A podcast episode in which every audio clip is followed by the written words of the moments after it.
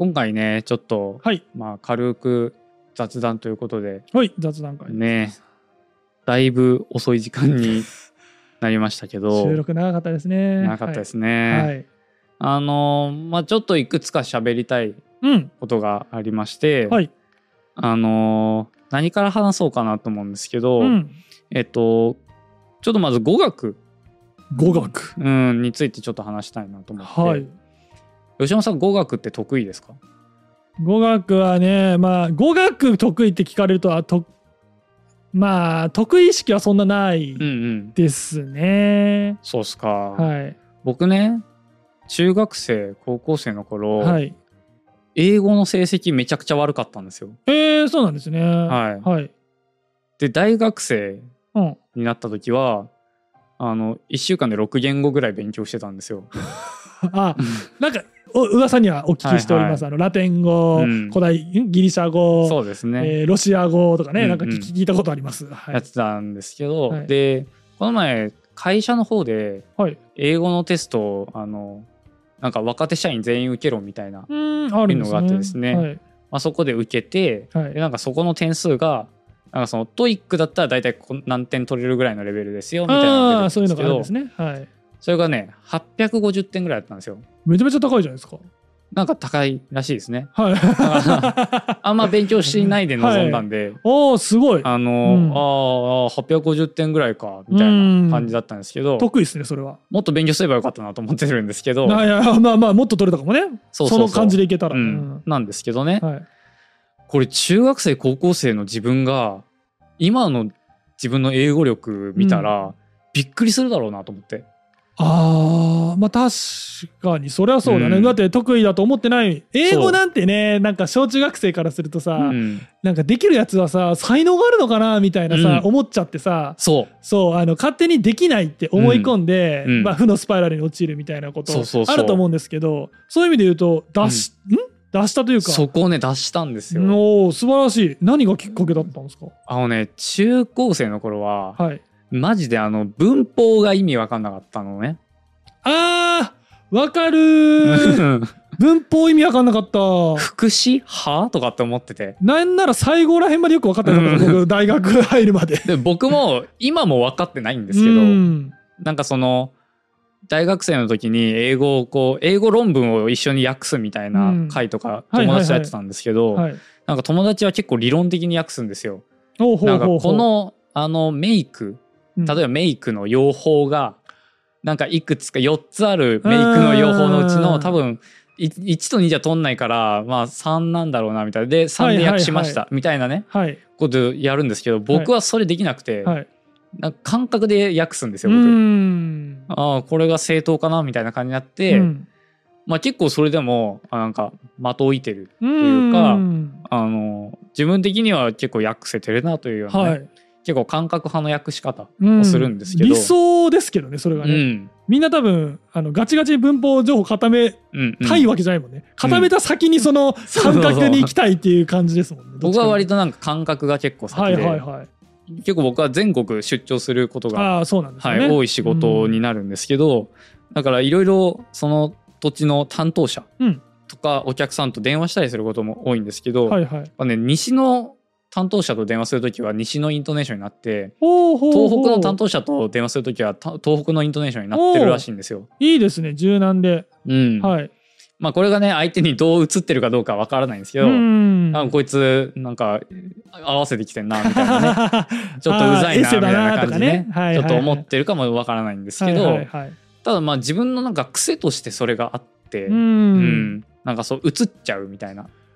なんか英語とかもそうですけど、なんかその対象の方に合わせて考えることができるってことなんですかね。なんかねそうっぽいんですよね。まあ癖、うんまあそういうまあもしかしたら能力みたいなのがあるのかもしうんれないですね。うん、で僕その浪人してた時にはい。あのめちゃめちゃ聞いてたり視聴してたものが2つあってはい。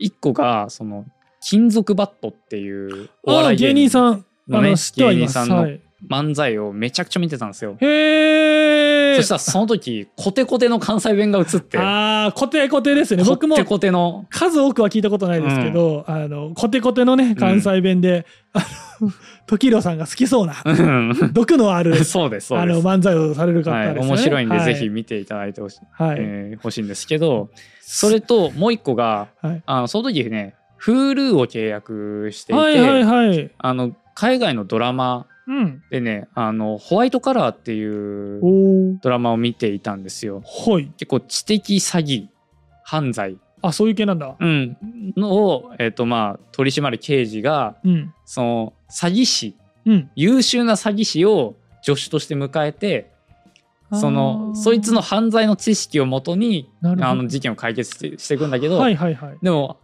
詐欺師は詐欺師ではい警察からは、を利用して離れたいから、はいはいはい。いろいろそこで試行錯誤するみたいななるほどね。すごい結構ドキドキするねあ面白そうね。面白いあの、はいドラマなんですけどそれを見てずーっと見てたら、はい。英語聞き取れたんですよへえ。英語がね聞き取れるようになったスピードラーニングじゃん。そうそうそう わかんないけど。スピードラーニングほどじゃないけどはい。浪人時代のかなりの時間をはい。ホワイトカラーのドラマの視聴に当てたら、うん。なんか分かるようになってきてあそうなんだ。いいな。ううん。でこれ多分その耳が慣れたとかっていうのもあるし、あとその僕がそのやってたあ英語の勉強じゃないんですけど、あの言語学オリンピックっていうねそういうのあるんですか？国際言語学オリンピックっていうのがあって、あのそこでは世界で100人しか喋ってない言語は いはいはいはい。をなんか世界の100人しかは喋ってない言語に翻訳するみたいな。ことが行われててでミール語でこれはうん。なんかメーア語でこれに翻訳されますと。はいはいはいはい。じゃあこの法則からあこの文章章をこのミーア語をメール語に翻訳してください。なるほどね。知ってる前提じゃないんだ。そう。の対対応関係とかを見て推測してけっていう。そうそうそうそういうことか、はいはいはい、っていうのをなんかで知ってはい。浪人中に。はいはいはい。ドハマりしたんですよそれで。えー、いい使い方してるんじゃないですか 浪人時代は。浪人時代結構僕楽しんでて、はいはいはい。それまで英語っていうのを苦しいものだと思ってたんですけど、はい、理解できなくてうん。何にもよく分かんないと思ったんですけど、はい。言語学オリンピックってその誰も知らない言語、うん。100人しか喋ってないような言語をあの法則性を考えるので、うん必ずそこに答えはあるんですうよ。ん。じゃないと問題にしないよ、ね、そうそうそう。そもそも、うん。なんかそこからそういう限られた情報から、うん。そのヒントをこう持ってきて、であこれこういう法則あるんじゃないかなとかっていうふうに自分で考えて、その答えを導き出すっていうのをこうやってたらうん。英語の問題を見た時に、うん。めめっちゃ簡単やんってえー。思うようになってきて、そうなんだ、うん、でそこからすごい語学の趣味なんか言語ってめっちゃ面白いなってなって、はい、えーフランス語とか、うん。あのロシア語とか、はい。えーサンスクリット語ラテン語ギリシア語とかっていうのをやって、はい、あまあ、春一時期オランダ語やってたりとか、えー、すげえ。うん、あとやってる人聞いたことない ドイツ語をね、はい。まあ、独学してヘーゲルをドイツ語で読んだりとかね、えー、すごいね、はい。まあ、そういうのをしてたぐらいですね。はい。やっぱりそういう、まあ、聞くってことと、うん。言語学に興味を持ったっていうことえー、そうなんだ。が僕の中であのかなりその英語が得意になった、そうなんだ、うん、ものとして、まあ、あるので、はい。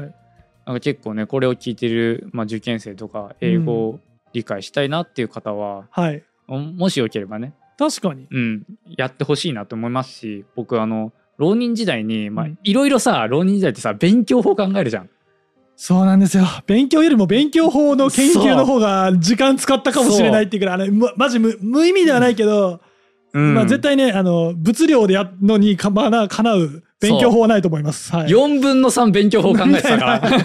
ネットとかでね。そかうひたすらね。なんかいい、うん。そのこの大学に受かった人のブログとか見たりとかしてたけど、はい。結局、ね、寝ながら英語聞くとかね、うん。なんかありましたよなんか。聞くのか知らないです、はい、なんかトイレにこう英単語を貼るとかとかね。ありましたありました。はい。僕浪人中あの東京外国語大学をはい受けて、まあ、落ちたんですけど、はいはいはいはい。その外語大のあの英語の試験の、うん。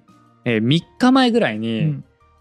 これしとけばよかったっていう勉強法を思いついてへえはいはいはい。それがあの TED ってわかりますか？であ分かります。あのプレゼンテーションプレゼンテーションであのイケイケの人たちが、あのイケイケなことを言うやつですよね。そうですそうはい。あれを字幕なしで聞いて、うん、あの自分で英語でメモを取るっていう、おおすげえ高度なこうとですね。ん、でそれをね多分ずっとやってたらうん。うん多分めちゃくちゃあ頭良くなってたなっていうのをね試験3日前に思いついたんですよ。確かにその全部聞こうとしちゃうじゃないですか、うんうん。でもに僕ら日本人として日本語のスピーチ聞く時も、まあ、うん。結局要点だけを抽出うんうん。して聞いてるわけですね、全部覚えてるわけじゃなくて、うん。だから今のやり方だと英語から、まあ、結局言いたいことのうん。ポイントをピックアップするって力がすごいつきそうな、うんうん、すげえいい勉強法だなってあの同じ浪人経験者として そうなんだよ。勉強法をいろいろ考えたものとしてね思いました。めちゃくちゃいい勉強法なんだよ。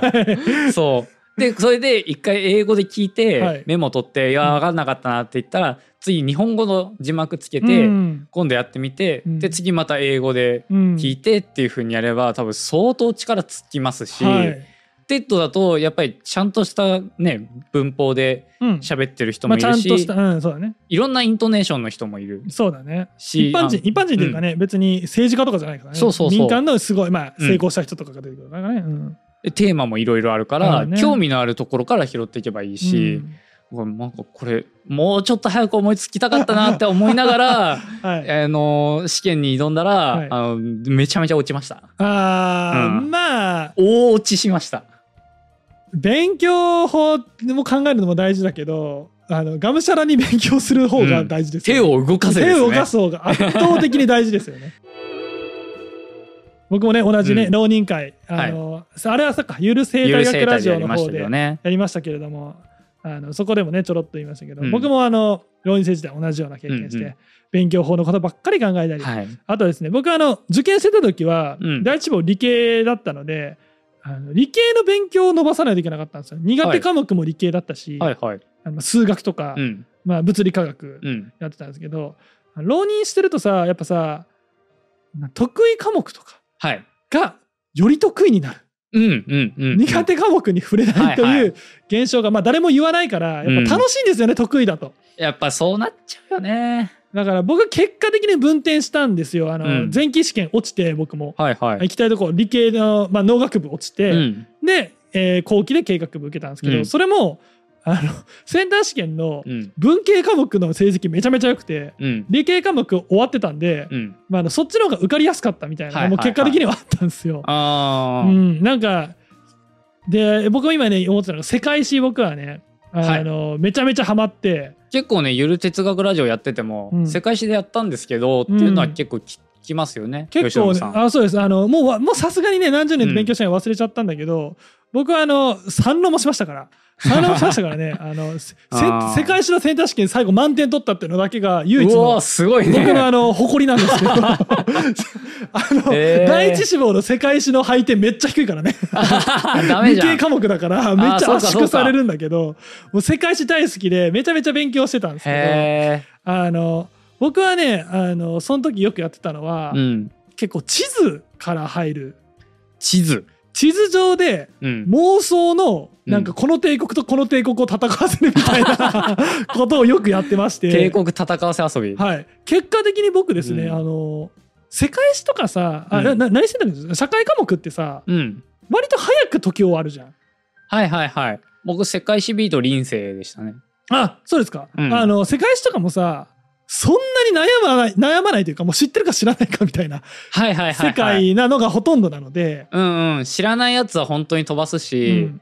なんかうわこれ1898年だっけ99年だっけ、みたいなやつは結構悩みまあすけど。悩みますけどあの、まあ、僕もね僕はねその妄想で地図上で、あのうんこの帝国とこの帝国僕の考えた最強の戦い場所みたいな感じで いろいろ戦わせてたりした結果、うん。あの世界史のあのテスト終わって、うん、同じ冊子に地理とかがあったりするじゃないですか。はいはい。あの地理のもあの模試とかを受けても あの7割切ることなかったです。えー、すげえ。地理戦略ではなかったんですけどあの謎の勉強法みたいな意味で言うと、はいはい。あの世界史を勉強しながら地図上で、あの英雄たちを戦わせると地理の点数がめちゃめちゃ上がるという現象が起こります。すごいな。まあ地理であるじゃん。そのここではどういう作物が一番作られてるとかとか、まあ、世界史とかと被る部分があるから、そういうのもあるんだけど、うん。ごめん僕はね語学の勉強というよりはねうん。あの世界史をきっかけにして、うん。えー地図にものすごく詳しくなる方法っていうのもうんありましたあのここのジブラルタル海峡から攻めてったら あここでも確か抑えられるなとかそういうこといっぱい考えて。なんかすごいマニュアルなハーツ・オブ・アイアンやってる。いやでもあのなんかうん。そんな感じで手手書きのあのそういうシミュレーションみたいなの割と好きなので。あーさすがなんか夜寝る前布団で妄想してるだけありますね。はい。あの南極にワープする妄想をよくしてるんです結構吉野さん妄想癖ありますよね。妄想癖ありますね。浪人してる時もずっと妄想してました。あそうはい。まあよくないんですけどね。最近あのツイッターでも報告したんですけどうん。絵を買いまして。ああ書いてたね。油絵。はい。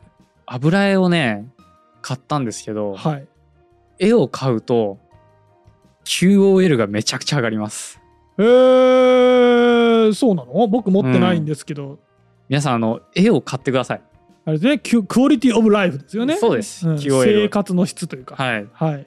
これねあの僕があの最初に絵を描いたいなって思ったのははい、本当にね俗っぽいんですけど、うん。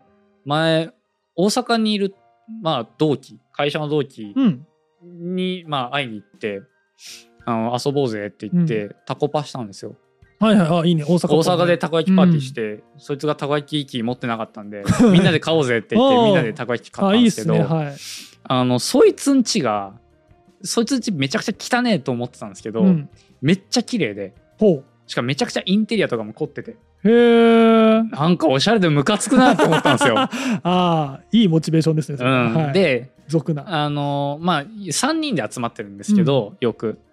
その A の家行って B の家行って今度僕の家に来る番なんですよ。うんうん。ああ持ち回りでやるんだねって思って自分の家見た時に なんかこれ面白くないなと思って。ああはいはいはい。だから絵を買おうって思ったんですよ。あーでも絵があると、うん。おって思っちゃうのはうん。すごい分かって、僕もあの昔仲良かった会社のあの先輩うん。とリモートワークした時に、うん。いつもあのなんだ背景がさ、はい。あのセットされてる背景なんですけどうん。一回ねその背景が切れてて、うん、後ろの背景が見えた時に後ろに絵が見えてへえ「絵とか持ってらっしゃるんですか? 」つってめちゃめちゃ驚愕してわっちもなんか「おいおいおいまあはまあまあまあ別に安いもんだけどね」つってめっちゃ恥ずかしがるっていう謎のコミュニケーションありましたけど 絵があるとおっと思います。ですよね。思います。あんまりさ絵って飾らないじゃない。僕飾ってないですね。でもねあの結構ね安く買えますし、うんあの僕もねその絵を2枚買って、はいはいはい。額をそれぞれね額縁屋さんに選んでもらって、うん、おおすごい。うん。額もこだわったんですね、額もこだわりました。ああいいですね。どうせ出すならね。うん。うん。でそれでねまあ割と安く、うん。うん、済んだかな。8万ぐらいかな全部で。ああまあでも、うん。ああ分かんないな。高いと思っちゃったけど芸術としては安いのかな。うん、難しいな。多分ねあの、まあ高い趣味ではありますけれども、あのそんなさ名画ルーブル美術館に飾ってあるようなさ はい。名画はい。だとなんかやっぱ浮くんだよね。やっぱ。まあそうだね。アパートであって宮殿じゃないからさ。そうね。絵が勝つね完全に。絵が勝っちゃうのよ。大勝利。で絵にアパートがついてる。そうそうそう。だからそういうやつのレプリカとかじゃなくて、はい今生きてる人のアーティストの絵を買おうって思ったのよ。あいいですね、うん。僕もあの絵持ってないですしアートにそこまで興味ないですけど、いつかなんかアート作品を買うことがあれば、うん。今を頑張ってる人の誰かのアート作品を買いたいなと思います、そうそう。なんかプチなんだろうパトロンみたいな気持ちになる、る。あのその人の成功を見て楽しむみたいな、でなんかこう自分がこうコレクターみたいなね、平田コレクションみたいな感じで、はい。なんか数年後数十年後とかそうなれたらいいなって俺が見出したんだぞぐらいの、うん。それがねなんかね、はい。美大生とかが、うん。あの書いた作品がまとまってるサイトがあって。へえ知らない。それね例えば美大生あの通販けんで検索していただければ多分ね出てくるんですけど、うん本当に絵はあの人の好みがあるのではい。あの本当にこれ気に入ったなって思うまでうはん。探した方がいいですね。おーなるほど、で僕はもうそれで探して、まあ、まず1枚の絵にうんこれなんだってすごいときめいて、でその人の作品を見に行ったんですよ作品群を。はいはいはい、ああまず作品でいいと思ったからねそうどういうの書いてんだろうでそれでこういろいろ見てったらうわこれいいこれいいってなってああ合うんだその人とそうその人の作品と僕がめちゃくちゃあったんですよ。おおいいっすね。でそれで、まあ、買ったんですけど、うんやっぱねそれこう歯磨きしながらこう絵見れるんですよ。とかなんか飯食ってて、はい。その箸休めにちょっと絵見たりとか。ちょっとね、棒です絵を見ちゃうんだ。うん、でちょっと寝る前にちょっと一回確認して よしよし今日も絵はあるなって思って寝たりとかね、はいはいはい。結構ね生活の中に絵があるとなんかねわかんないけど QOL 上がりますし、自分が好きな絵なのでうん。落ち着くんですよそれを見ると。ああまあでもそうだよね。気に入るまでね、そう。探したからね。うん。であのーそのね僕が気に入った絵うん、はその建築家の方が描いてるうん、絵で建築家の方が土日に描いてるうん。絵らしいんですけど、はい。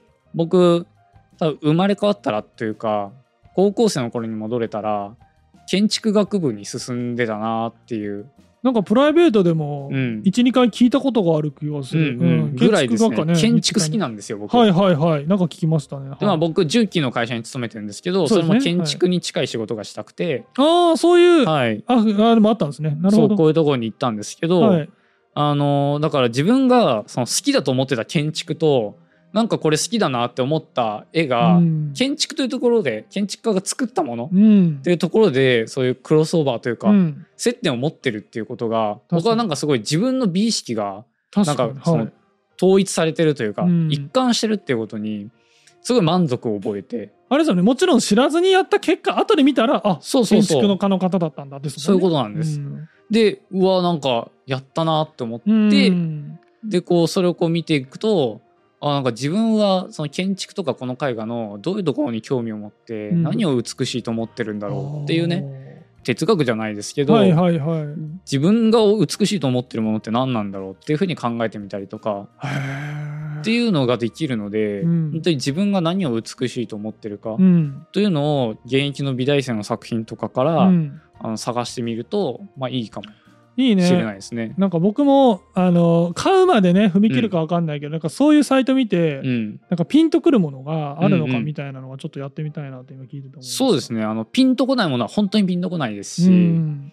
あの僕は結構美術館とか行って、うん。あまあそうですね昔ねあのアンデパンダン展っていうところに行ったんですけどパンダですか？違います違います。あ違います？ああのインディペンデント独立したっていうやつの、えっと、フランス語読みがアンデパンダンになるんですけはいはいどあのそういう美術のアカデミーとかから独立した、うん。えー人たち、えー独立して活動している人たちが、はい。あのまあ、いくらか払って展示するっていうのが、まあうんアンデパンダン展なんですけどそこでもね結構見たんですけどやっぱ合わない絵はね。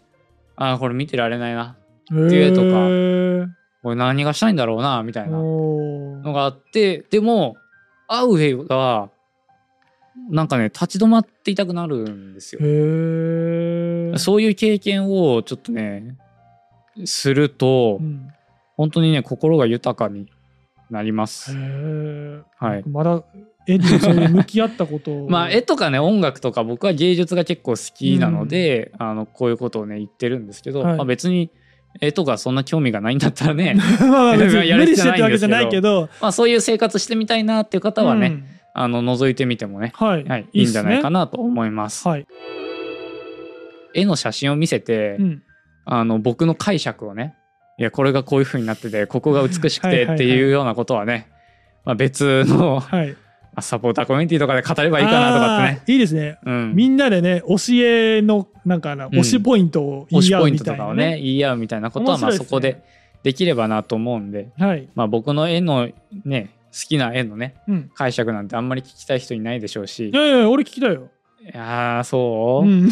そう、うん。まあじゃあ今度ね。うん。俺だって今度まねツイッター上げてたじゃん。はい、具体的にどんな絵だかもう覚えてないんだけどうん、その時見た時におお何の なんかよくわかんないなって 僕は思っちゃいましたので。はいはいはい。はい。割とそのあれだってね分かりやすい風景画とかではなくはい抽象ちょっ画ですね。と抽象的な絵でしたね。はい。でまあじゃあ一個じゃあちょっと言うと、はい。えっ、とまあ写真多分出すと思うんですけどああはい。あの「バビロニア石碑」っていうタイトルほう。の、まあ、絵が僕がまあ一番気に入っていてへえはい。